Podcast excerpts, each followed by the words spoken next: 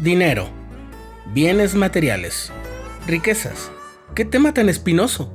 Especialmente si hablamos de sus efectos en nuestra espiritualidad. El dinero no es malo en sí mismo, pero el apóstol Pablo enseñó a Timoteo, la raíz de todos los males es el amor al dinero. Hay algunas personas ricas que manejan muy bien su prosperidad usando sus recursos para bendecir a sus semejantes y para edificar el reino. Para muchas otras, sin embargo, la riqueza presenta grandes dificultades, ya sea porque las poseen o porque carecen de ellas. Te invito a quedarte a escuchar este episodio. Hablemos de los ricos y también de los pobres. Estás escuchando el programa diario, presentado por el canal de los santos de la Iglesia de Jesucristo de los Santos de los Últimos Días.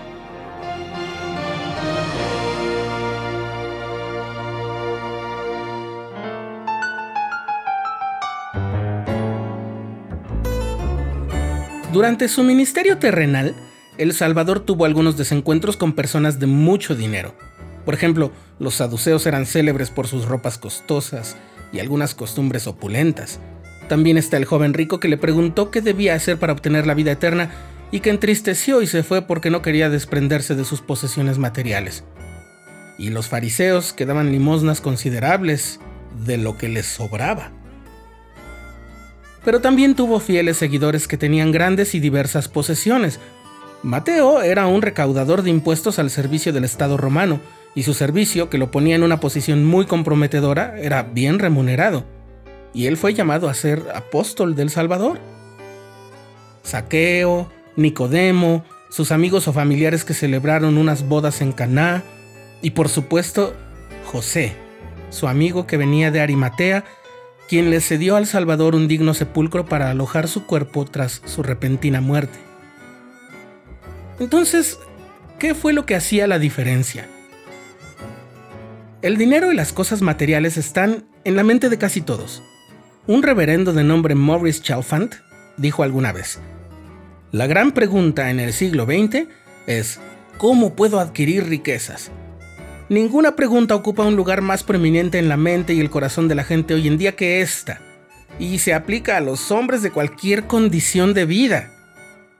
Hasta ahí el reverendo Chalfant. Y sí, de cualquier condición. Hablemos, por ejemplo, de los ricos. En la sección 56 de Doctrina y Convenios el Señor dice, Hay de vosotros, hombres ricos, que no queréis dar de vuestros bienes a los pobres. Voy a detenerme y a volver a leer esa parte.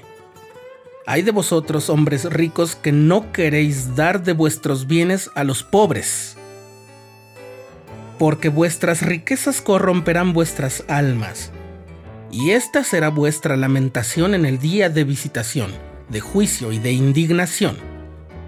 La ciega ha pasado, el verano ha terminado y mi alma no se ha salvado. El presidente Brigham Young dijo en una ocasión, el mayor temor que tengo sobre este pueblo es que se harán ricos en este lugar, olvidarán a Dios, se volverán perezosos y se alejarán de la iglesia. Mi mayor temor es que no puedan soportar la riqueza. El problema, como ves, no es el dinero, sino el apego que sentimos por nuestras posesiones. Si no somos cuidadosos, es fácil que nuestros deseos se conviertan en necesidad para nosotros, aunque no lo sean realmente. Hace unos años un periodista comentó en un artículo acerca de un dignatario de algún país árabe que tenía en su posesión un automóvil deportivo de lujo en el que todas las partes metálicas, así como la carrocería, eran de oro de 14 y 24 quilates. En su artículo aquel periodista decía, no hay ningún propósito funcional ni ninguna mejora de desempeño en el auto por el hecho de estar fabricado con oro. De hecho, incluso su función ornamental se ve muy deteriorada por la exposición del oro a los elementos, así como a otras piezas y sustancias con las que entra en contacto. La fabricación y la adquisición de semejante artefacto obedece únicamente al deseo de su propietario de mostrarle al mundo que tiene el poder de hacerlo si se le antoja. Y aunque es muy evidente que la mayoría de nosotros no tendría el poder económico para adquirir un vehículo de oro, Aquel artículo me hizo preguntarme cuáles serían mis autos de oro o los equivalentes a ello. esas posesiones que no necesité, que no iban a ayudar significativamente a mi capacidad de hacer las cosas, de servir, de trabajar, de estudiar, de ser bueno, de ser feliz, y que aún así las adquirí desperdiciando recursos económicos que podía haber usado más sabiamente, solo porque tenía el poder de concederme el capricho de adquirirlas. Pero el versículo siguiente en la sección 56 se dirige también a los pobres. Ay de vosotros, los pobres, cuyos corazones no están quebrantados, cuyos espíritus no son contritos y cuyos vientres no están satisfechos, cuyas manos no se abstienen de echarse sobre los bienes ajenos, cuyos ojos están llenos de codicia, que no queréis trabajar con vuestras propias manos. Primero debemos aclarar que no se está refiriendo a todos los pobres, sino solamente a los que tienen esta actitud. Y también Nunca debemos suponer que las condiciones de pobreza o riqueza son el reflejo automático de la dignidad o la espiritualidad de las personas.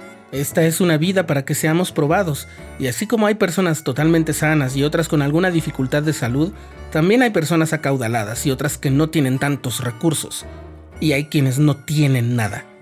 Las hay.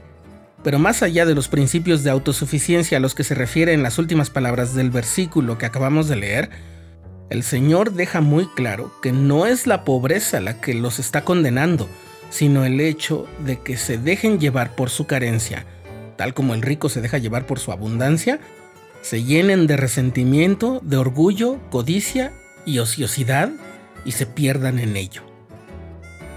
Ninguna de esas dos versiones del ciclo de la soberbia es fácil de romper, pero sí que es posible, y la clave la da el Señor pero benditos los pobres que son puros de corazón, cuyos corazones están quebrantados y cuyos espíritus son contritos, porque verán el reino de Dios que viene con poder y gran gloria para liberarlos, porque la grosura de la tierra será suya.